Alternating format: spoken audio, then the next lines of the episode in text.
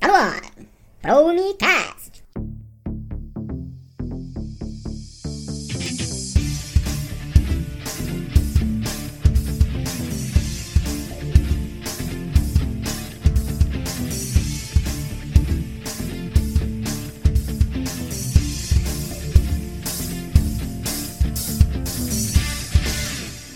Temos algumas tarefas para vocês. Queremos que virem a 060 e anulem qualquer queda. Câmbio virando para a direita. 060.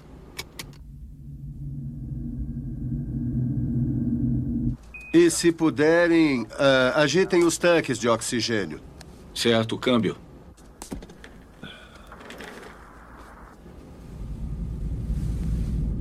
Ventiladores de oxigênio, alto.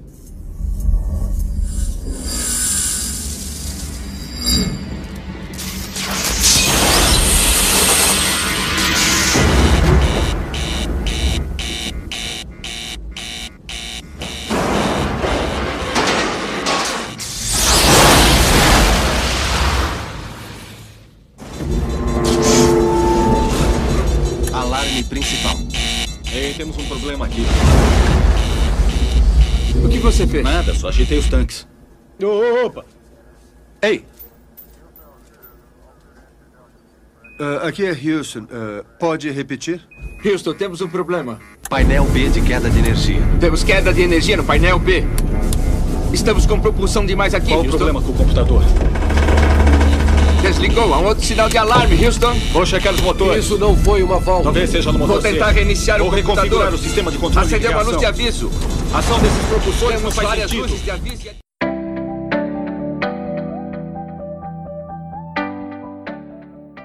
Fala galera, esse é o Promicast, o podcast daqueles que acreditam nas promessas de Deus. E hoje, depois de muito tempo, nós estamos aqui reunidos, né galera? Para gravar mais um podcast a vocês. Os planetas tiveram que se alinhar, mas. Parece até que nós estávamos numa missão espacial, mas estamos de volta. Exatamente. Longe por muito tempo, mas sem gravidade. Péssima essa, cara. Muito longe. Enfim, ah, 500 Yeah. quilômetros de distância daqui. 500 quilômetros, gente. 500, 500. Passou por tantos lugares assim? Tantos estados, cortei estados, parecendo viajante. A nossa tecnologia da informação não tá resolvendo o problema de eliminar distâncias, né? Mas... todos os outros podcasts do mundo conseguem gravar à distância, menos a gente. Eu não vou nem falar Orem, que- orem pelo Promicast. Não queria nem falar do episódio que eu e o Rafa ficamos aí uma sexta-feira à noite por horas tentando e não conseguimos nada, mas Triste. nós vamos conseguir se Deus quiser. Triste. Aí a gente teve que usar todo o nosso fundo. ali- Aliás, a gente vai deixar no link o número da conta pra vocês depositarem, porque a gente tem que trazer o Enos lá do estado dele. É caríssimo, ele só viaja de primeira classe, ele só viaja com a família e com a equipe dele. Tá ficando difícil manter esse Promcast. É, e eu vi que faltaram 10 toalhas. Eram 150, só tem 140 no meu camarim. Ok, pessoal, técnico, ok, desculpa. ok. Ixi, agora eu dei uma de. Ok, ok. Ok, ok.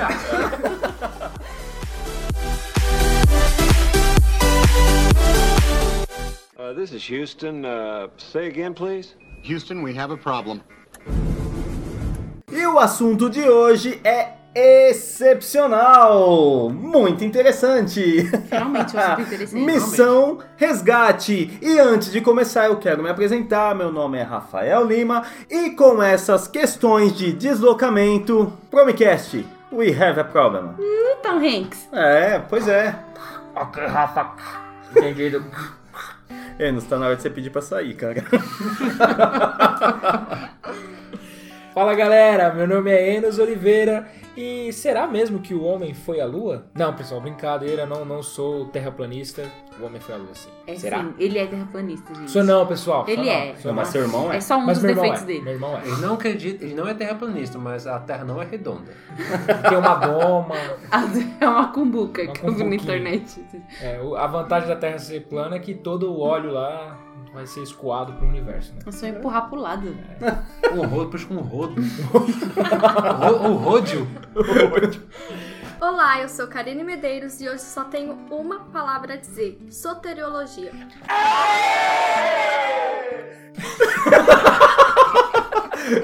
Que quer dizer o quê? É, quem nasce lá em Salvador, né? Bem, nós vamos Não, é o estudo de quem nasce em Salvador. Fala galera, aqui é o Douglas. Tô perdido no espaço. Meu, isso é uma série, não é? Perdidos no Tem, espaço. sim. Ah, Das antigas, você devia conhecer. Não, É, eu nova agora. Agora vem, agora vem a Recentemente, frase, a frase célere vem agora. Agora a mais esperada. Fala galera, aqui é Gustavo se apresentando. Não, me. Fala galera.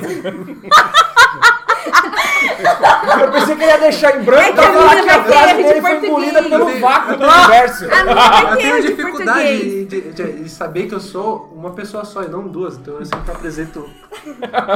Ele está se apresentando. O eu Gustavo e o está se velho eu. Aqui é o Gustavo me apresentando na base. Again. Eu sou a Ana Carolina e a mim ninguém nunca matou um cordeiro pra eu comer com meus amigos. É verdade, hein? Chateada. Caramba, nem um fritar de ovos.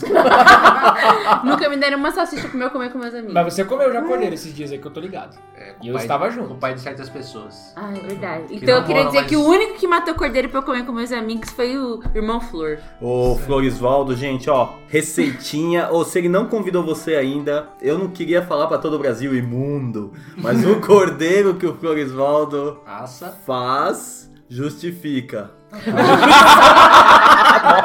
justifica aquela pasta de hortelã. Meu Deus do céu. Cordeiro justifica, meu Deus. Não, e hoje nós estamos aqui no momento célebre, né? Porque nós temos aqui o, o Gustavo e o Douglas juntos. É a primeira Ah, vez. cross- É a primeira Eles vez. nunca se encontraram. É. Que emoção. Aqui tá parecendo o céu. Ah, você por aqui. Céu, espaço, hoje a gente tá nesse clima astronômico. Exatamente! E para começarmos o assunto de hoje, vamos tratar um pouquinho sobre o filme Apolo 13. Quem. Não vou perguntar, não. Não, ninguém assistiu. ninguém, né? Pelo visto, Bom, ninguém. você que não assistiu, recomendo. É um filme mais antigo, Muito mas, Eu, antigo. mas eu recomendo que você veja. É um filme muito bem feito pela, pela Hollywood. Atores renomados, né? Atores Tom bem Hanks. conhecidos. Vocês vão conhecer esses Kevin atores. Bacon, São atores Ed Harris e grande hoje já estão velhinhos, mas ótimos Ah, atores. deixa eu perguntar, se o Kevin Bacon ele passar pra Adventista, ele que tem que mudar mudar o nome? Vai ter que ser Kevin Kevin Chip. Chicken. Mas vamos lá! Kevin Karine! Karine! Kevin Socha, se ele for do sétimo dia. Kevin Soil. Karine, traga para nós a sinopse desse filme! O filme trata a história de três astronautas americanos a caminho de uma missão à Lua e sobrevivem a uma explosão, mas precisam retornar rapidamente à Terra para poderem sobreviver, pois correm o risco de ficarem sem oxigênio. Além disto, existe o risco de, mesmo retornando, a nave ficar severamente danificada por não suportar o imenso calor da reentrada na órbita terrestre. Caraca, engraçado né? que a história por si só, né? É um roteiro de filme, né? Eles estão em três pessoas, dá um BO na nave, É uma eles- explosão, né? uma explosão, e eles têm oxigênio pra duas pessoas, né? Então já alguém vai rodar ali na É, história. teria um. Joaquim Puff. É. Só esclarecendo pra quem não viu o filme ou não sabe da história, existe sim explosão no espaço, mas no caso foi dentro da nave, tá? Por isso que houve explosão. Fora da nave não haveria. Porque não Muito tem. bem, porque não tem oxigênio, muito bem. Isso já faz com A que. gente pode falar heresia, mas erros de física já. Estamos muito bem aparelhados. com a- É, você acabou de destruir o sonho de muitos que gostam aí daquele negócio de. Ah, Star Wars? É, explosões e mais explosões no vácuo. Mas, E o pessoal, barulhinho do tiro. Essa missão. Tá difícil. Mas essa missão aconteceu em 11 de abril de 1970 e é conhecido como uma das missões da NASA mais complexas, né, que já aconteceu. Ai, não falamos, né? Não é um filme. Quer dizer, é um filme baseado numa história real. Exatamente. E isso trouxe aí uma expectativa muito grande, não só do país, no caso os Estados Unidos, mas também de todo mundo que ficaram ali aguardando o resultado, o desfecho final final dessa história. Se eles iam conseguir voltar pra Terra ou não, se o oxigênio dos dois ia dar pros três, se, não ia ia derreter na, ao entrar, muita coisa. E nós recomendamos esse filme pra vocês porque realmente ele é emocionante e traz aí aquele velho sonho americano, né, de que tudo vai dar certo no final, né? E chegar na Lua também. Afinal, os russos já chegaram. Pô, sabia que a China agora vai pra parte obscura da Lua? É legal. Depois disso, Marte. É, a primeira foto da parte obscura da Lua já foi divulgada. E foi tirada por um Xiaomi. Caraca.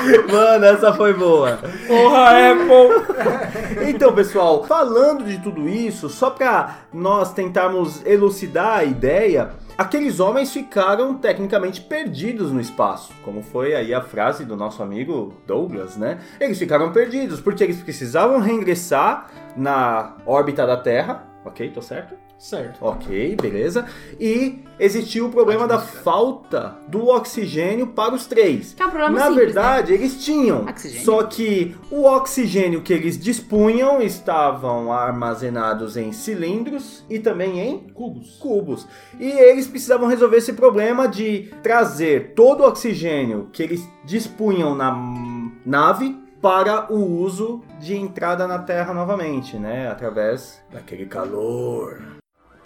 Ginny, podemos ter problemas com o dióxido de carbono.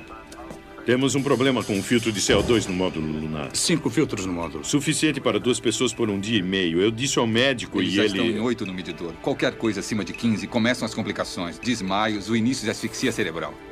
E os varredores no módulo de Usam comando? cargas quadradas. As do módulo lunar são redondas. Digam que isso não é uma operação do governo. É uma contingência que não havíamos considerado.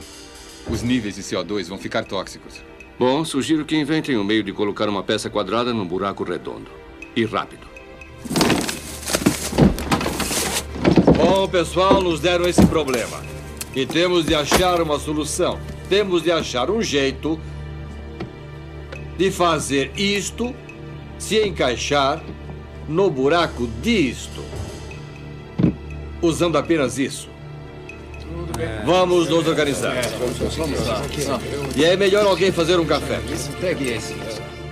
É, porque assim, né, só nenhum de nós aqui acredito, né, que seja especialista em camadas, em estratosfera, litosfera e tudosfera lá, mas a gente tem um conhecimento muito superficial que uma das coisas que protege o nosso planeta sobre ah, encontros de pequenos é, meteoritos é a nossa é, atmosfera. Então, é, se ele não soubesse entrar da forma correta ali, ia ser Tragédia. derretido. Tragédia. Destroçado Destroçado. Esse era um problema, como a Karine leu aqui na sinopse, que eles deveriam também. Então eles tinham algumas equações aí pra resolver, né? E eles eram astronautas. E era difícil pra eles. Mas É, exatamente. Se a gente pensar que o astronauta é um cara totalmente fora da curva, assim, de inteligência, porque não é qualquer, ah, vou pegar o Enos aqui e virou astronauta. Não, tem que ser um então, cara... esse ia ser o último que a gente É, ia escolher. um- O Gui ia ser o primeiro, né, menino? Ó, a É, cabeça dele é já só- cabe, né? É só assistir um tutorial no YouTube como ser astronauta.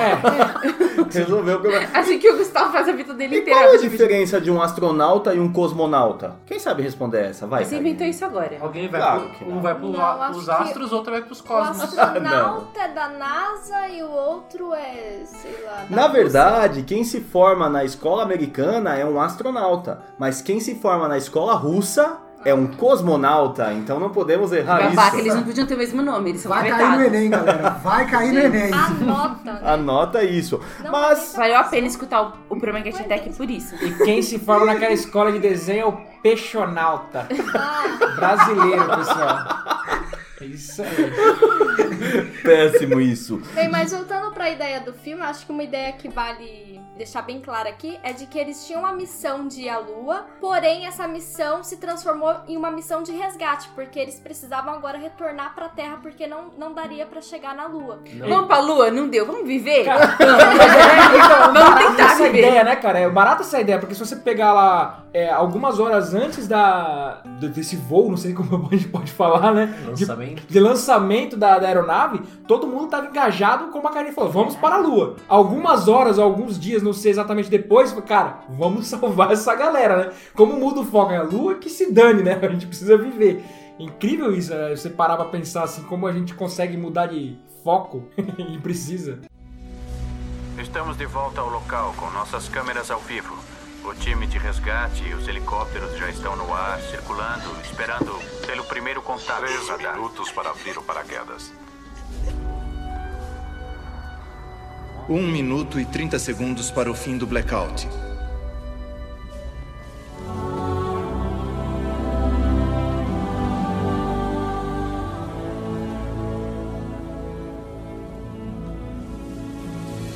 Certo, chefe. São os três minutos. Estamos à espera. Câmbio. Odisseia, Houston, estão ouvindo? Odisseia, aqui Houston, estão ouvindo? O tempo em que os astronautas deveriam sair do blackout já veio. E já passou. Só o que podemos fazer agora é ouvir e esperar. Estamos para saber se a blindagem que foi avariada pela explosão há três dias aguentou o calor infernal do reingresso.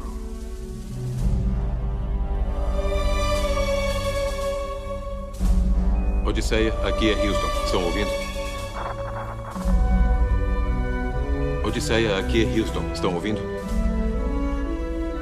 3 minutos e 30 segundos, aguardando. Odisseia, aqui é Houston, estão ouvindo? Meu Deus do céu.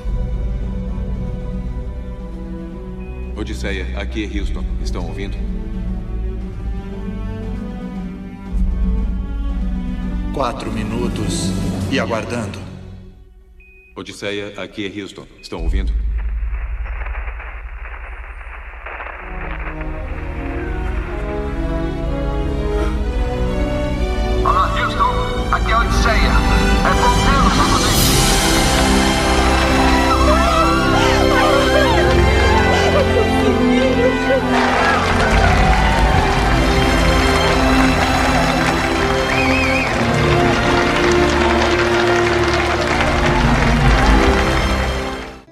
Quando nós entramos na Bíblia em relação a esse foco de resgate e salvação, vem em nossa mente uma palavra que foi dita aqui pela jovem Karine. Uma palavra muito simples, que eu falei com muita fluência, né? Da primeira vez saiu, foi? Da primeira vez, é soteriologia. soteriologia. Nossa, foi quase um Sempre soletrando, né? É, inclusive deu até, uma, deu até uma treta que a gente é soteriô, soterô. É, Não, na verdade, tudo só você questionou a mente brilhante de Rafael. Todos Não. nós nem. Pois é, e que significa o quê? Soteriologia É, o estudo da salvação. da salvação, alguns vão dizer o plano da salvação, Doutrina da salvação. doutrina da salvação, mas a, a ideia é trabalhar a salvação de quem? Do homem. Oh, ainda bem, né? Pensei que era dos astronautas lá e tal. É O que- que a Bíblia diz sobre os astronautas? No fundo, somos astronautas, não somos dessa terra. E se eu quiser ser um cosmonauta? Não somos dessa terra do mesmo jeito. Ah, russo, ah, esquerdista, ah, vermelhinho, ah. Não, é na seta da Ou você direita. pode fazer como o Zé de Paulo e resum- resumir tudo como um nauta já, né? Eu te amo mais que o cego. cego. Difícil. Cara, não Eu entendi te nada. amo. Vamos, Eu te ver onde ele vai chegar. Como um nauta. Ama a pátria que deixou. Vocês nunca ouviram isso? Não, eu lembro dessa Mas música. Eu te amo mais que a uma é abelha. tudo. Feliz é quem É isso ama. Não há barreiras.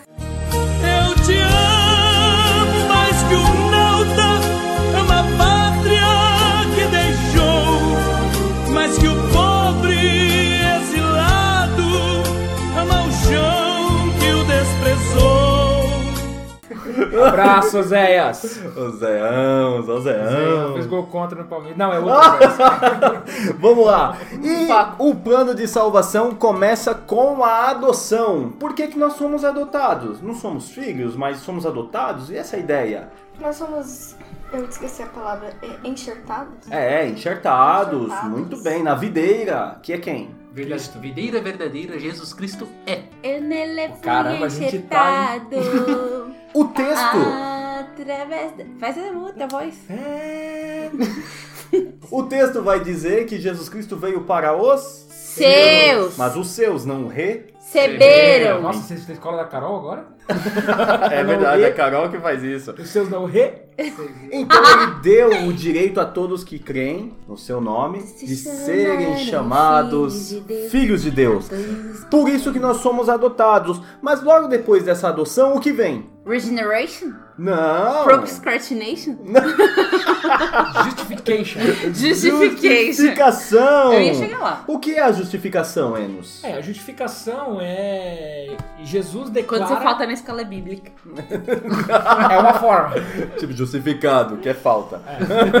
É, faltou, mas por um motivo nobre. né? Então, na verdade, a justificação no plano aqui da salvação é Jesus declarar que nós somos livres da sentença do pecado. Porque quando nós aceitamos o sacrifício de Cristo na cruz, né, nós temos a dívida que nós tínhamos perante Deus, importante, nós não devíamos nada para o inimigo, para Deus, paga pelo sacrifício de Cristo. Que é uma parte da, da burocracia, né? Porque não é assim. Dívida então, paga. é o seguinte, vamos, vamos adotar esse povo, mas eles estão todos Zoado. zoados. Não, não, justifiquei eles, ó. Clean, clean, clean, clean. Todo mundo tá passe livre pra geral. Isso é gratuito. Graças a Deus. É, muito bom.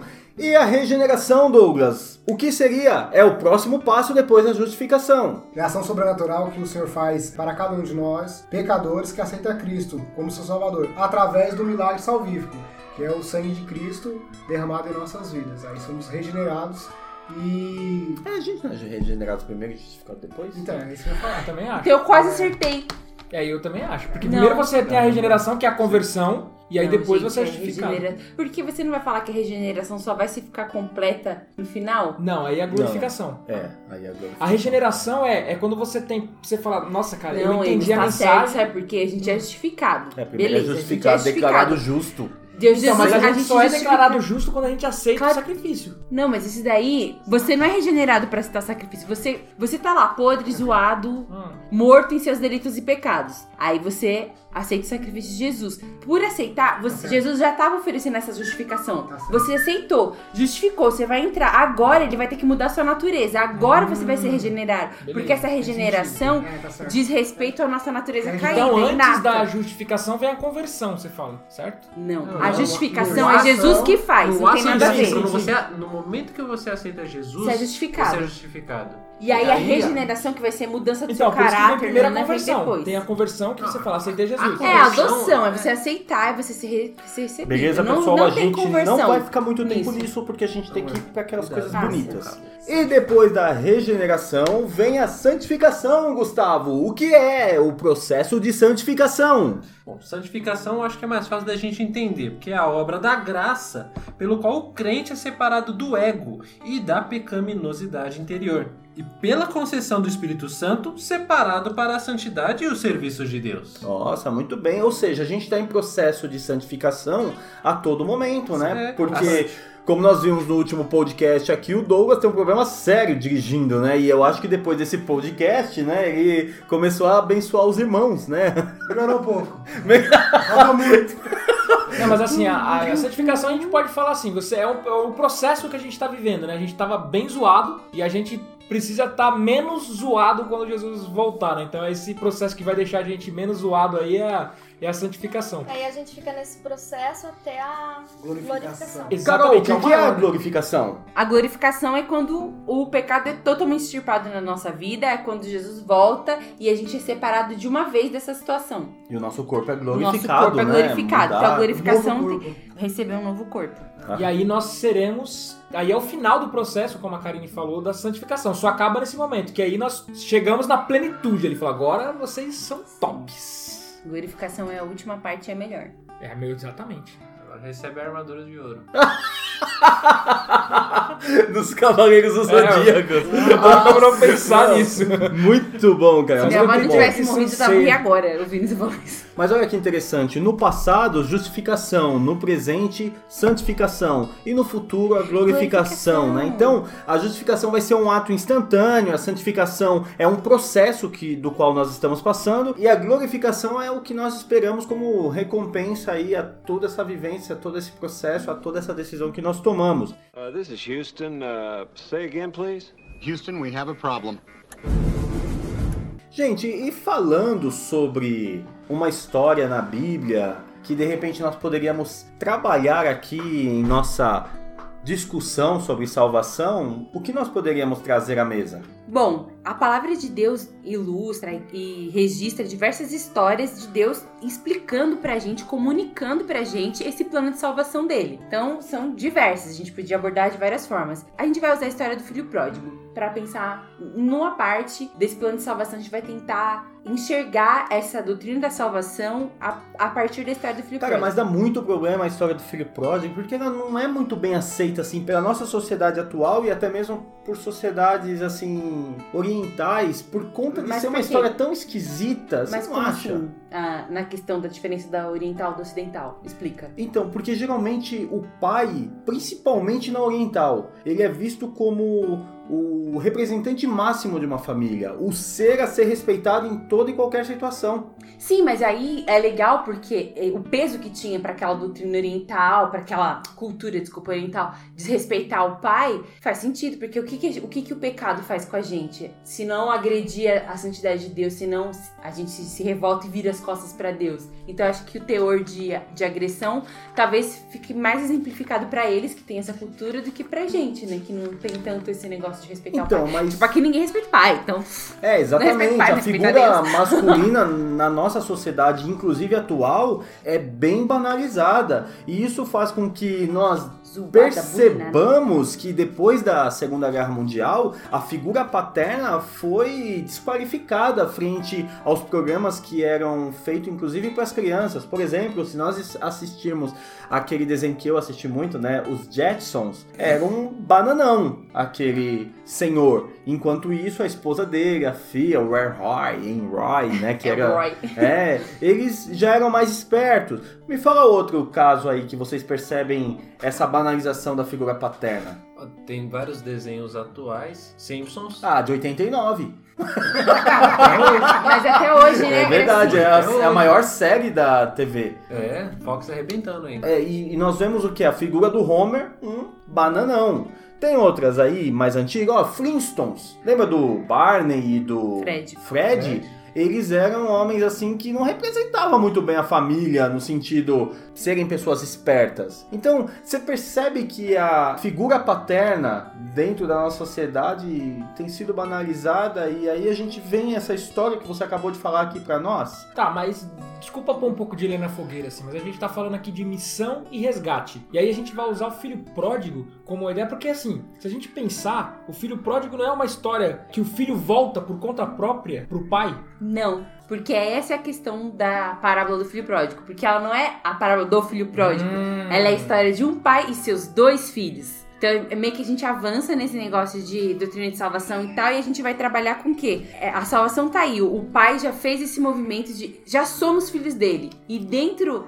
da casa do pai tá acontecendo duas situações. E é isso que a gente vai trabalhar. Tá. Essas duas situações que estão acontecendo na casa do pai. Mas, Karine, quais são os detalhes aí dessa parábola? Bem, a gente percebe que no fim da parábola ela termina no suspense, né? O pai na porta insistindo para que seu filho entre, né? É, no caso, o filho mais velho. Então, mas ele entra ou não? É, a parábola não diz sim ou não, fica em aberto. Bem, é legal a gente analisar essa história, né? Fica em Lucas 15, do 11 ao 32. O que, que você lembra da história, Douglas? Ah, era um pai, né? Tinha dois filhos. é, seus filhos estavam ali cuidando do- das coisas do pai. Só que o mais novo, ele tem o desejo de talvez lançar sorte na vida. Tentar a vida com outros meios, não cuidando da- das coisas do pai. E perde a sua herança. Só que um detalhe nessa história que muitas vezes a gente passa batido, parece que só o mais novo recebe a sua herança, mas não, ambos recebem a herança. E o mais novo, com a sua herança, ele vai tentar a sorte. Ele vai tentar ter outra vida. A gente vê o desfecho dessa história mais pra frente aí. E- Esse silêncio do filho mais velho não, não só é estranho no contexto que nós estamos trabalhando de que o pai ele era o principal dentro de uma casa e depois do pai quem vinha? O filho mais velho. Não era a mãe, era o filho mais velho. E o filho mais velho vê o filho mais novo pedindo a herança, que era um desrespeito muito grande, Tipo, ah, você tá demorando muito pra morrer, pai. É, ele se Libera cala. Ele se cala, então assim, mostra que ele também tinha um interesse. Tinha uma intenção dele, tinha uma. É, aí ele não faz showzinho, né? Ele não reclama. É, Na hora que o pai divide herança, ele fica pianinho. Fica pianinho lá, Ele né? queria a parte dele. Porque nós vimos aí no texto, na verdade nós não vimos, né? Você pode ler, Carol, o Hum. texto que diz que foi repartido entre os dois, porque é uma parte que passa É o batido. 12. O mais novo disse ao seu pai: Pai, quero a minha parte na herança. Assim, ele repartiu a sua propriedade entre eles. Olha aí. Plural. Olha, um detalhe que realmente eu não tinha me atentado até então nessa história. Bacana. Também. Lembra até também a história da, da Rainha Elizabeth e o Príncipe Charles, né? Tá esperando lá e ela não vai pro saco nem a pau, né, é, quase isso a. Mãe, eu quero minha parte no reino da Inglaterra. Meu Deus, o Enos foi Só que longe no, no dessa. caso dela, não tem como, né? E ela tem que morrer mesmo. Mas enfim. Não, não precisa. Eu já vi alguns Se ela abdicar, ela pode ela pode abdicar. abdicar e falar, cara, vai, tá bom, É, vai. mas Você ela vai não tá com cara. coroa Mara, Ela não tá com cara de que vai abdicar. orelhudo. E nem de que vai morrer. Exatamente. Mas aí nós vemos a história desse filho pródigo que sai perambulando. Inicialmente ele gasta lá parte do seu dinheiro com festas, talvez, Curte a né? vida. Curte a vida, como às vezes a gente Do imagina. do melhor. É, mas as coisas, os recursos começam a se esgotar conforme a história. E ele acaba em um determinado momento se vendo numa situação muito humilhante e vexatória frente ao que ele vivia perto do seu pai. Gente, ele queria comer alfarrobeira. Eu nem sei o que é e não quero comer. É Nojento. porco, né, cara? É, assim, o que É, na verdade ele desejou comer, né? Sim. O que é curioso nessa história é que, como a história é apresentada pra nós, dá pra entender de uma forma muito clara que o pai dele era muito rico. Ele não era um cara assim só rico. Ele era um cara talvez piquijó, assim, né, na, na que tinha muitas coisas, porque depois o filho se lembra que ele tinha os funcionários, tinha não sei o quê, e os funcionários viviam bem. Então assim, se o pai tem funcionários que vivem bem, o pai tem uma condição Que são os chamados jornaleiros, Jornaleiros, né? Então, o cara deixou realmente uma condição excelente pra trás. Então, deve ter levado uma grana, digamos assim. Torrou com tudo e na hora que ele tava lá, zoado mesmo, ele lembrou, cara, se eu trabalhasse pro meu pai, ó, e o interessante dessa história é essa, né? Ele não, ele não usurpa novamente lá o cargo Ele de não tem filho. cara de pau de falar, É, legal, nossa, né, vou cara? voltar pro Playstation no sofá o dia inteiro. Não. Ele fala, cara, tomara que meu pai me deixe pelo menos arar o campo em troca de Sim. comer alguma coisa. Sim, isso que é, é bacana, né? Mostrando que ele, né, um pouco sincero. O sofrimento Eu acho que traz ele uma entendeu a- o tamanho da final. besteira que ele fez, né? Cara, eu acho que eu pisei na bola com meu pai feio. Será? Será que... E quando ele estava voltando pra sua casa pra tentar uma conversa com seu pai, Volta o cão arrependido. o pai dele o avistou. E o que, que o pai fez? Avistou no caminho. O que, que o pai dele fez? Foi um encontro correndo. Foi um encontro. Correndo. Ele correu, não acredito. Ixi, filho, sem dignidade, fere- meu filho. Não, não, não, mas isso fere a cultura daquele tempo. Um homem, uma pessoa de idade, Na uma posição pessoa, dele. na posição Rico, dele, rico. jamais correria. Você já viu o diretor de empresa correndo dentro da empresa? Quem que geralmente está correndo? São os subordinados a ele. O, o presidente ele pode estar atrasado, ele vai chegar sempre naquela postura dele. Você acha que ele chega com uma gotinha de suor na testa? Nunca! Por quê? Porque todos estão a favor dele, trabalhando para ele. Agora, isso é um detalhe. Ele correu até o seu filho. O que, que diz o texto? Que ele fez o que mais? O Abraçou. e o Beijou. cara. O isso interessante, cara, é que realmente ele falou, ele se desprende das posições dele. Ele, cara, quando ele vê o filho dele ali, ele fala que se dane que eu Meu, sou. jamais. já Sabe, um, um cara nessa posição, sabe o que, que ele deveria, deveria acontecer? O filho deveria se abaixar, o, o subordinado, vamos por assim, e beijar ou a sua mão, mas o pé, talvez. Porque é a condição. E ele o beijou no rosto, cara. É um negócio assim absurdo. Tipo, que amor é esse desse pai para com o filho? Sabe? Ele poderia exigir do filho, beija meu pé. Se arrasta, faz mil Sabe? sacrifícios. Beija a minha mão, Essa é a assim. parte emocionante da doutrina da salvação. A gente podia, Deus podia fazer um caminho meio complicado de sacrifício pra gente, de alguma forma, chegar lá, não merecer, mas assim, exigir mais da, do pecador do, pra ser filho dele, pra herdar o reino dele, pra morar com ele, pra escapar da justiça do pecado que a gente cometeu. Mas ele não faz isso. Ele, Justamente. ele faz o contrário, ele graça. Um mesmo plano, e aí ele vem mesmo, ele abre mão, assim, né? Ele se encarnar, Jesus se encarnar, é uma humilhação, né? Sim, e Nossa, vamos, gente. vamos, vamos Ainda mais ir pra Palestina, que é cheio de pó, sal, aquela. Gente, imagina a pele dele ficou Gente, mas vamos a, um, a, a questão de que ele vai e pede pra trazerem um anel, né? Coloca em seu Pô, dedo. primeira coisa, uma roupa, que imagina o estado que o garoto túnica, estava. Né? É, foi pedido, se eu não me engano, pra colocar algumas sandálias, Sandálias nos seus pés. Pararam um bezerro Novilho cevado. gordo. Meu, gente, você- novilho gordo. Nossa, Novilho com gordo, né? Que é o bezerro cevado, né? Uhum. Deve ser. E aí, o que que acontece? O Cara, irmão... vamos contextualizar, pessoal. pa- pa- Baby party. beef. Sabe quando você vai na churrascaria e o cara fala baby beef a no alho na manteiga? Olha, eu, É eu aí. acho que é um ancho, viu? Não, não. O ancho é, é velho. Não, não é velho. O ancho é o, o boi que não chegou à velhice. É um boi novo, um boi, Mas sabe? o baby beef é um bezerro. Não, o baby beef é alimentado com leite o tempo todo e amarrado. É, chega a ser cruel, né? Continuando, e o filho mais velho vê essa situação e ele fica feliz? Não. Não, mas ó, a herança foi dividida em duas partes. Logo, o pai não tinha nada. E o pai tava dando uma festa pra um filho que gastou todo o dinheiro com o dinheiro do filho mais velho. É meio injusto, né? Não, cara, Não. pelo amor de Deus. Vou... Resolve aí. Pelo amor de Deus, No mano. caso, o pai não tinha morrido ainda. Boa pergunta. Mas era Boa. dele o dinheiro? Meu, Porque responde, ele cara, deu- Rafa. É, Não, pelo amor de eu Deus, mano. A parábola é simples, não é pra gente complicar o negócio, não, velho. Não sei. Agora eu a resposta. Eu não consigo E depois eu vou fazer uma também. Mas, Não. Karina, pensa assim, Tá pensa assim. dias Vamos aí. supor assim, é, eu já tive esse Herodes questionamento não tão pra elaborado, mas o que eu? Não, acho é assim, no, dia que o filho pediu a herança, o pai somou tudo que ele tinha, tipo, ó, tudo vale tanto. Então eu vou dividir por dois, vai dar pros dois. Só que vamos supor assim, ele ainda não tinha morrido. Os servos ainda continuavam trabalhando. Então eu acredito que as posses continuam gerando alguma renda. E como ele ainda era o dono, porque ele não tinha morrido, ele, ainda recebia. Podia ter, ele Mas filho usufruía de algum ainda dinheiro. Tinha uma parte, o mais novo Sim. e ele continuava. Cara, porque, ele é tipo, tipo Deus na história, velho. Você Não, tá não. vendo? Teve, teve uma vez assim um, um debate bem sim- sobre isso, foi passado bem assim, não sei se é isso também, Hum. 100%. Ele recebe em valor monetário a herança do mais novo.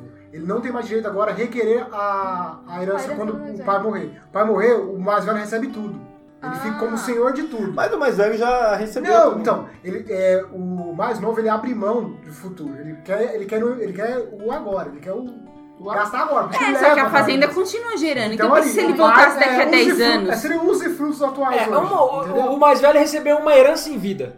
O pai passou lá, foi no cartório. O mais né? velho recebeu, só que não sacou. é, o mais novo sacou. FGTS o no- negócio. O mais novo sacou, botou no bolso, foi pra cidade grande, Torrou. torrou tudo em. Las Vegas. Eu acho que. E outra coisa também, Karine, uma festa naquela época era tipo matar o bicho fora do horário certo, né? Não gastou tanto. Não, mas por Na isso que eu verdade- falei, não sei se isso vai entrar, mas Eu é gostei porque da eu fiquei- pergunta. Não, eu e eu queria que o Mas Rafael, que é o mais próximo de teólogo aqui de nós, respondesse. Não, eu acho que nesse momento faltou teologia aqui. Mas, Karine, deve ter, deve ter resposta pra gente. Não tem, mas você acha que. Depois eu vou fazer uma pergunta pra vocês Não, também. não, não Outro essa assunto, agora não, não. depois. Então, pessoal, aí Não nós vou vemos perguntar. Karine toda... desafiando. Gostei, cara. Mas voltando aqui, o filho mais velho gostou ou não gostou da atitude? Claro que não, não, gostou. E, e às vezes a gente não se sente no lugar do filho mais velho, mas ele tem razão, né? Porque o outro, ah, né, sabe, tipo, também gastou Ah, tudo, se né? você parar e o cara pensar- continuou trabalhando. Não, se você parar e pensar pelos olhos da justiça humana, que é a nossa justiça, que não aceita a graça de Deus,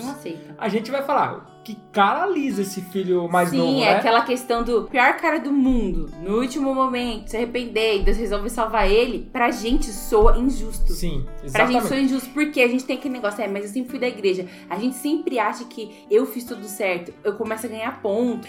Mas a salvação, salvação, Salvação. é pra quem crê, pra quem receber e pra quem Deus, na, na sabedoria dele, na misericórdia um dele, salvômetro, dá. Sabe? É tipo, o Essa é salvômetro é assim, ó, você orou de Agora, madrugada, Agora, se você parar pra pensar na na, janelinha qualidade trem- de vida, no quem desfrutou mais da companhia do pai, quem aprendeu mais, quem se lascou mais. Tipo, a gente não conta isso. A gente quer que o outro não seja, não receba Sim, nada. outra coisa, né? Mas o Talvez, cara teve uma vida miserável. por foi exemplo, vamos imaginar o momento que o filho pega tudo e viola na sacola e sai fora. Quem fica lá com o pai chorando porque o filho foi embora? Porque o pai fala que ele achava que o filho tava morto. E quem que era o outro filho que tava lá tentando talvez consolar o pai? Ou ouvindo. Ah, não, se não tava consolando, talvez ouvindo as lamúrias do pai que ficou do lado. né? Então, Continuou produzindo, ele continuou Exatamente. achando que teria direito é, adquirido sobre aquele que ficou. O E o egoísmo outro dele, talvez ele tenha até agora, sou só eu. É, Quando o velho passar, exatamente, não agora vai ter é tudo ninguém meu. aqui. Sim. Até porque ele era a figura mais importante depois do pai. Sim. Vamos então pensar por isso a gente pensa que. É, e não Mas adianta. é, ele fica mesquinho se a gente olhar por, por esse aspecto que o Rafael falou da cultura, porque tipo, ele já era o filho mais velho. A parábola diz que ele era o filho mais velho. Sim, é o mais Sim, velho, é exatamente. mais velho. Então, ele já E ele era mais já velho, ia mais velho e único agora, né? É, mas tipo assim, É mesmo se o irmão não primogênito. fosse embora, ele já ia ser favorecido de alguma Gente, forma. eu nunca Só pensei que que, não era a o suficiente. parábola do filho pródigo seria tão discutida e debatida Pra dentro a gente dessa... ver as camadas, a velho é profundidade do tá? egoísmo, do egoísmo humano, Não, é, eu da acho gente que- ficar revoltado. Eu acho que realmente. Jesus porque- querer salvar e é, aceitar. É porque eu acho que na cabeça dele pensou várias coisas. Realmente, como a Carol falou, ele pensou, pô, esse cara foi embora, levou a parte do pai, não sei o quê. Eu tava sozinho. Curtiu. Curtiu. Agora ele vai voltar aqui, ganha anel, ganha festa. E eu? Que tava aqui me lascando, aqui trabalhando. Vou, vou ter que aceitar esse cara Lisa de volta. Gente, analisando então essa história, vamos partir para achar o contexto do porquê que Jesus estava contando isso. E a parábola, ela inicia com uma palavra. Na minha Bíblia diz aqui disse ainda, ou em outras versões continuou. Quando eu vejo isso, então quer dizer que Tinha uma coisa antes. tem uma coisa antes. E o que está antes dessa O que, parábola? rolando antes? Qual era o assunto? Qual era o assunto? uma outra parábola. Qual parábola? A dracma perdida. O que, que é dracma? Moeda. Moeda perdida. E que conta essa história aí? Quem quer? Tinha uma moeda perdida que pediu a metade da herança dela. Pediu pro Banco Central. Pediu- Foi na casa da moeda. não, não, não, pelo amor Não, de Deus. é outra história? É, outra Tá, história. então eu acho que é aquela história. Essa que tinha daí uma já tá no livro dos Mormons. Então, é- não é aca- é aquela história de uma mulher que tinha 10 moedas e uma dessas 10 moedas se perde dentro da sua casa. E o que, que ela faz pra encontrar essa moeda? Limpa a casa. Muito bem. E ela encontra essa moeda e ela fica triste? Não. Ah, de maneira Ela chama as nenhuma. amigas, né, pra comemorar. Nossa, ela faz a de festa. Jesus sempre termina em Casa festa. limpinha. Já limpou a casa. Já limpou a Aí casa. manda chama Vamos fazer a festa. sujar. É, não adiantou nada. Beleza, inteligente. mas então essa é a parábola que vem antes da do filho pródigo. Indo para o texto, nós percebemos que qual é a primeira palavra que aparece? Ou. O que, que é ou? Uma conjunção alternativa. O pessoal fez o Enem aqui, tá fiado, hein, velho? Uma conjunção alternativa e que leva a ideia de que existe algo antes da parábola da dracma ou moeda perdida. E o que é ou qual é essa história? É uma outra parábola que agora não é de moedinha e não é de filho briguento. Birradinho. Erradinho. É de ovelhinha. Bé. Pois é, essa história é contada de que maneira? Quem quer contar essa história? Tinha quantas ovelhas? Mais uma vez convidando Ah. José de Paulo. Eram cem. Eram 100 ovelhas, mas uma se perdeu. E ela se perdeu aonde? O texto diz que foi no No deserto. Pois é, se perdeu no deserto. O pastor deixa as 99 E vai atrás da ovelhinha perdida. e ele encontra Encontra. e coloca ela onde? Os seus ombros. É só lembrar da música. E ele E vai ao pra onde? redil voltou. Exatamente. O redil voltou. Eram cem ovelhas juntas no aprisco.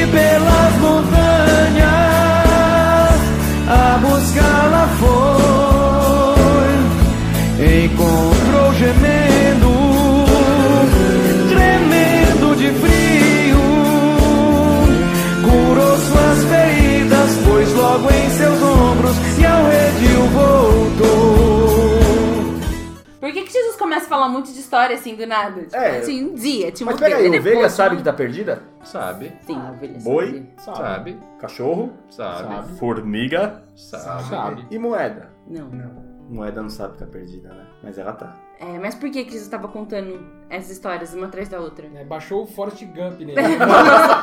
Gente, Baixou. você tinha uma ovelha que se perdeu. Baixou! Ai, não. Falar assim. Desculpa, Jesus. Cadê aquele seu salvômetro? Sorry, brother. Eu vou dar um. Hoje aqui que o fogo vai Você percebe? aí. Você percebe que depois que o Enos foi para outro estado, ele perdeu a, a noção da Bíblia? O cara É, tá- eu quero não saber o que estuda que acontece em mais, Joinville, não porque- sabe mais nada. Não, não, não foi boa a minha piada. né? Qual é o contexto? Porque Jesus- contexto. onde ele está, porque Vai lá. começou a contar um monte de parábolas. É isso, Exatamente. E qual é esse contexto? Bom, é aquela passagem em que Jesus está na casa dos publicanos, comendo com os publicanos, e os fariseus e escribas estão na porta achando aquilo tudo muito ruim. Isso está então no livro de Lucas 15, 1 e 2. O que diz aí, Gustavo? Todos os publicanos e pecadores estavam se reunindo para ouvi-lo, mas os fariseus e os mestres da lei o criticavam. Este homem recebe pecadores e come com eles. Olha aí, Jesus então comendo com pecadores e comendo com publicanos. Essa Gente, então... o problema não é comer, tá? Os fariseus não eram fitness, tipo assim, nossa, que, que dieta Não, louca é que que ele o vive momento, comendo. da, momento da refeição, comer com as pessoas é um- tinha um significado diferente do nosso significado agora. Bom, hoje já tem um significado bom. Imagina naquela época, para aquele contexto. E agora, por que, que os fariseus começaram a murmurar na porta da casa onde Jesus estava? Primeiro que eles não iam entrar na casa de pecador pra não se contaminar. É, mas eles eram, foram tipo, lá, tipo, ficar. Mas eles foram lá Não é um negócio meio infantil até, é um negócio estranho. Pô, você sai da sua casa, podia tá estar. Mas mostra a indignação deles, porque Jesus era. Era alguém de Era relevância. mestre. Pregava na sinagoga no sábado e durante a semana ia se misturar com os publicanos. Gente, fala sério. Alguém tinha que falar alguma coisa. Eu falaria. Então, aí o que, que nós percebemos? Que Jesus, no seu ministério, ele começa a curar leprosos, ele começa a perdoar adúlteras, ele começa a perdoar publicanos, ele começa a incomodar a ala conservadora do judaísmo. Porque sempre Jesus trazia os pecadores e as pessoas desprezadas para novamente estar no meio da sociedade. Então ele não era um segregador. Não, aí chegavam lá e falavam, isso aí tá errado, vamos mudar isso aí. É, porque é um aspecto do judaísmo. Nós somos o povo escolhido, nós somos diferentes e separados. Chega Jesus e fala: não, a salvação é pra todo mundo, pra Mas quem é isso, receber. isso que incomodava os fariseus? Sim. Sim, abrir pra todo mundo. Porque pros fariseus, a performance deles, mais aplicado na lei. Quanto mais eu seguir as regras, quanto mais eu cumprir. Performance, sabe? Quanto mais eu fizer, mais eu vou evidenciar a minha diferença dele. Vários protocolos, a forma imperava sobre a essência. Aí Jesus vem e perdoa o Nossa, pecado. Gustavo, você foi. Foi. Desculpa, a minha A genialidade forma. fica aqui presa. A De vez em quando ela tem que ser colocada pra fora. Essência, nossa. Mas será também que não pode ser aquela situação de uma, uma forma de um conforto para os fariseus ver as pessoas naquela situação de pecado e poder olhar para elas e falar assim: nossa, como ele é pecador e olha como eu tô um pouquinho melhor aqui. E isso também fora do trabalho. Tipo, o cara, pro pecado dele ser perdoado, ele tinha que esperar o dia certo no templo, levar a pomba, a galinha, eram mil rituais, se confessar, fazer um monte de coisa. Jesus chega e fala assim, ó, pra uma pessoa que nem se esforçou, pra uma pessoa que era zoada. Ele chega pra pessoa e fala: seus pecados estão perdoados. Então, aí Jesus tá fazendo o Como quê? assim? Jesus tá talvez pegando esse público que os fariseus olhavam e se contentavam. Ah, esses caras estão pecando e tá convertendo toda essa galera. Aí a galera tá ficando melhor porque tá tendo Mas encontro às com vezes Jesus. pra sociedade, E aí né? o, o tipo assim, o, a régua começa a subir, né? E aí os caras, Exatamente. pô, o que, que esse Jesus vai fazer? Pra quem eu vou olhar e vou falar que estou melhor? Basicamente, então, o contexto da parábola era Jesus estava ali comendo com aqueles homens, publicanos e pecadores, e aí chegam os fariseus e os doutores da lei. Jesus vai até o portão, vamos imaginar assim, e fala assim: Eu posso contar pra vocês três historinhas? E aí ele E começa, aí ele com começa a ovelha, contar a história da ovelha, da dracma. da E dracma. é legal você pensar que Jesus foi contar pra quem teoricamente já tava salvo ou dentro. Jesus, Dentro ou fora? eles estavam fora da casa, mas, Mas eles no estavam plano, eles dentro estavam dentro do- das regras da lei, dentro, tipo, Dentro no da- plano de salvação da Sim. cabeça deles, eles estavam dentro, eles seguiam a lei, eles conheciam a Bíblia, eles não faziam as coisas erradas que aquelas pessoas faziam. Ele conta pegando os dois grupos, né? Tanto o grupo publicano como dos fariseus também. Aí mostra o grande plano, plano de resgate de Cristo, que inclui todos. Não tem uma exclusividade só para o povo eleito, o povo escolhido, nação eleita, que ele estava muito preso a isso. Aí vem Jesus quebrando esse, esse paradoxo do lado do templo lá, falando, não, vai ser todo salvo. Essa era a intenção até para vocês fazerem também, que Israel acaba não fazendo. Eu acho que isso é o contraditório, que o filho mais velho também vive isso, externando pro seu pai lá a indignação do seu filho, seu irmão mais novo voltando. E a gente vê esse resgate, esse plano elaborado por Cristo, hoje inclui diversas pessoas. E como muitas vezes a gente não tem esse mesmo olhar que o, o filho mais velho. Inclusive, o que Jesus deixa claro contando isso para os fariseus e para os mestres da lei é que o plano de salvação é para você também, que já se sente salvo. Pra né? você que tá escutando esse Pra Promise você. Cast. E Seu agora eles fariseuzinho. apontaram igual eu aponto pro microfone. Seu, Agora- seu mestrinzinho da leizinha. Falando sobre aquilo, a ovelha, um animal, mesmo assim sabe que tá perdida quando ela se encontra perdida. Cachorro é rabo debaixo das pernas e fica olhando desesperado, né? Mas eu gosto das formigas perdidas. Porque é sacanagem nós quando passa o dedo assim na linha delas, né, na marca da, Se perde. da, trilha. da trilha delas, ficam perdidas. Ficam totalmente perdidas. Então ah, acho sabem. mancado atrapalhar o serviço delas. Verdade. Elas estão trabalhando pra descansar no inverno. Vai um sem noção lá, ser humano, que não trabalha nunca. pra tá olhando as formigas. Deveria aprender com as formigas. Vai ter com a Exatamente. formiga. Ó, preguiçoso. E aí nós vemos também o caso da moeda. Moeda não sabe que tá perdida, mas ela tá. E precisa.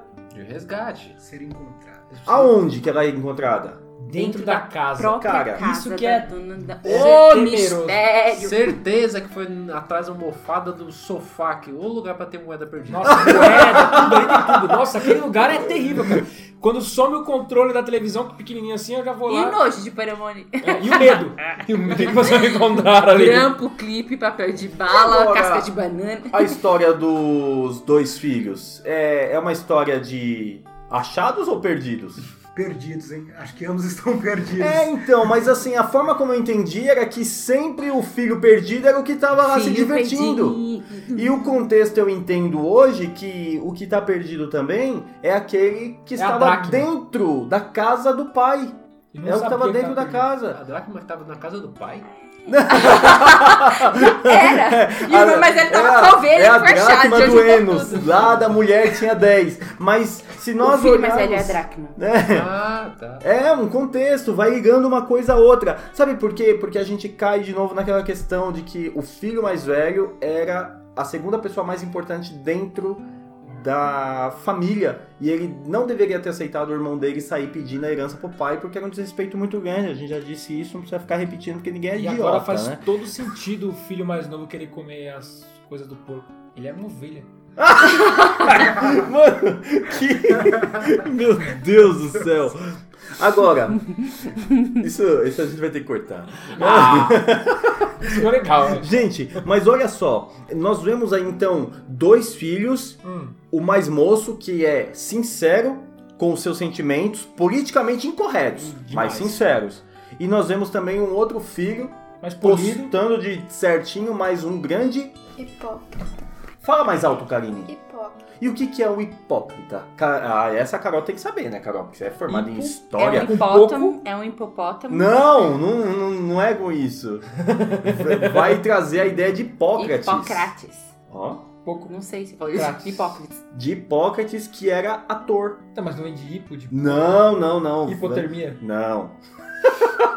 Meu Deus do céu. É um fingido, é um dissimulado. É uma pessoa É um cara lisa, como diria que minha avó. Interpreta. Então, ou seja, um hipócrita é uma pessoa que vai interpretar. Ela não está justamente trazendo a realidade daquilo que ela está sentindo. Ela simplesmente está interpretando. Sim. E tava tão perdido quanto. Não tava por aí gastando dinheiro do pai, se machucando, se ferindo, fazendo besteira, mas tava ali na casa do pai tão perdido quanto o outro. E a postura dele, o, o- que ele mostra do coração dele, mostra que ele também era perdidão. Ele, tipo, Ele era tava- egoísta, era. Ele. Ele tava na casa do pai. Olha como ele fala. Exercendo a- o papel dele como filho, é, atuando no- na- nas atividades que, que se ca- cabiam a ele como filho, como ajudante, da- nas, nas tarefas. Só que ele não entendia o lugar dele realmente como filho, não entendia o lugar dele é, sob o amor do pai. É, porque ele fala assim: tenho trabalhado como um escravo no teu serviço, nunca desobedeci às tuas leis. Quando ele põe pra fora com essa raiva,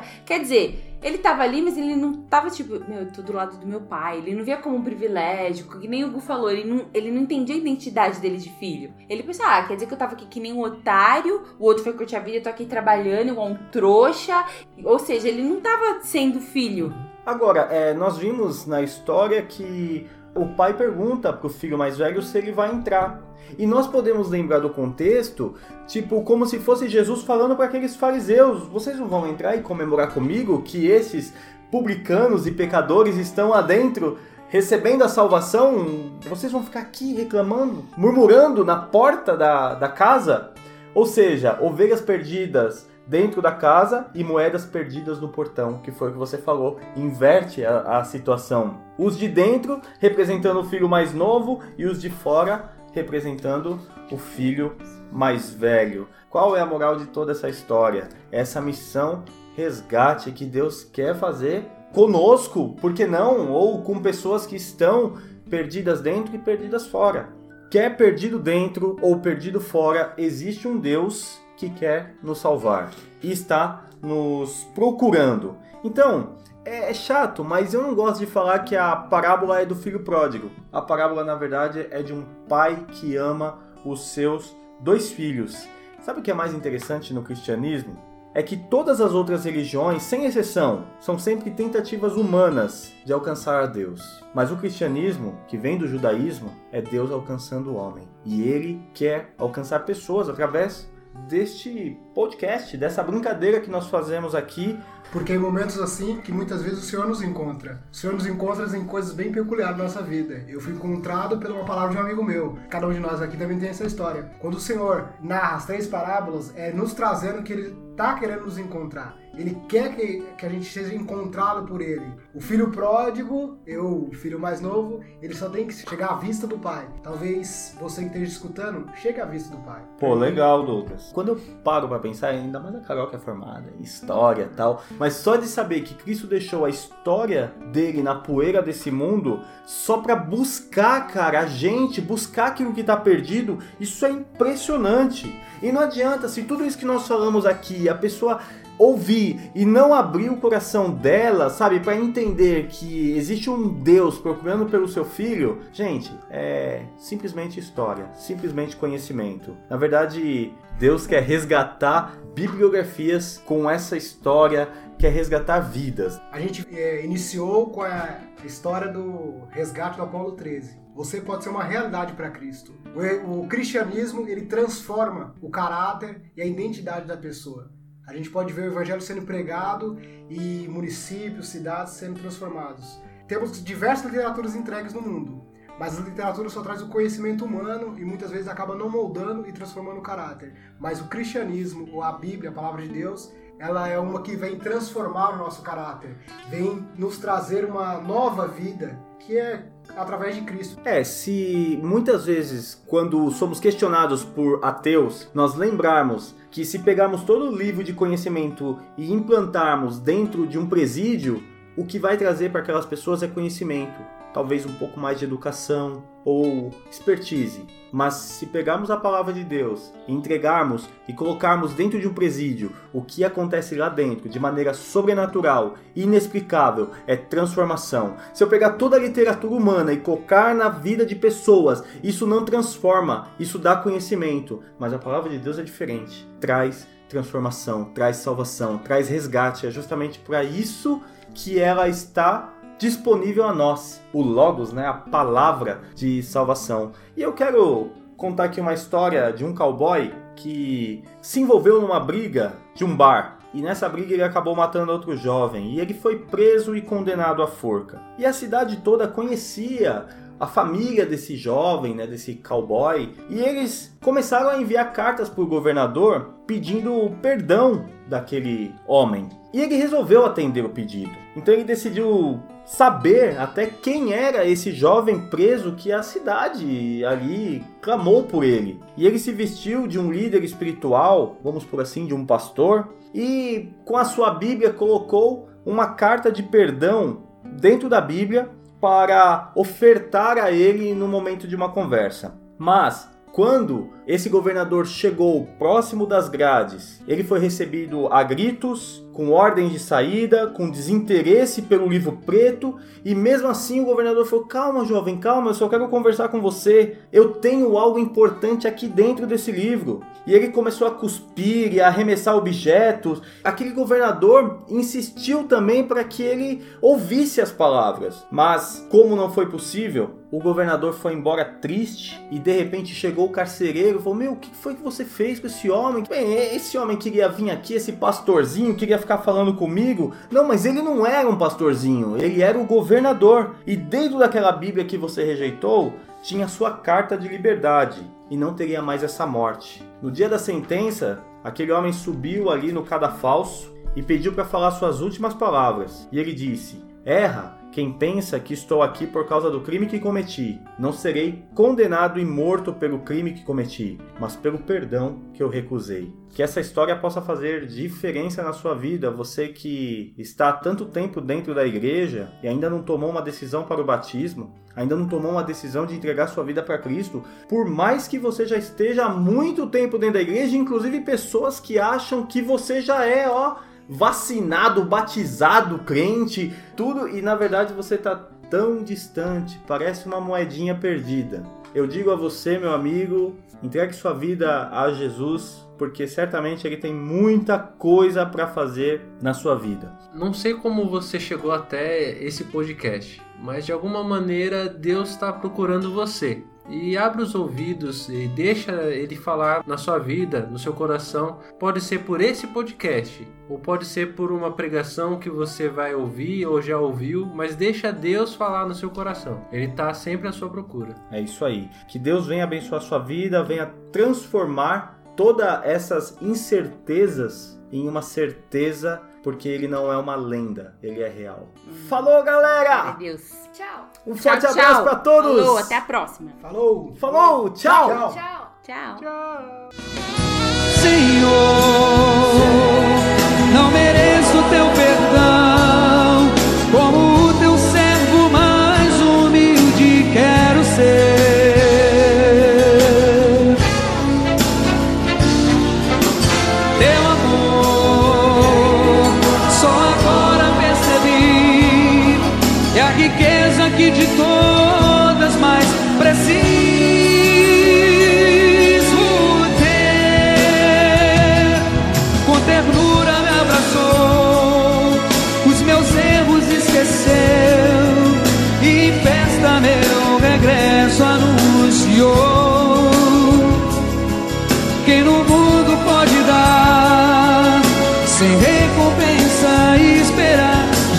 tão marcante prova de amor.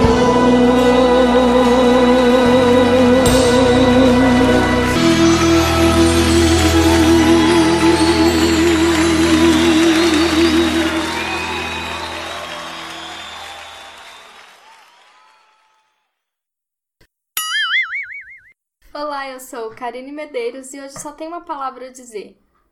Soterio... Como é que é?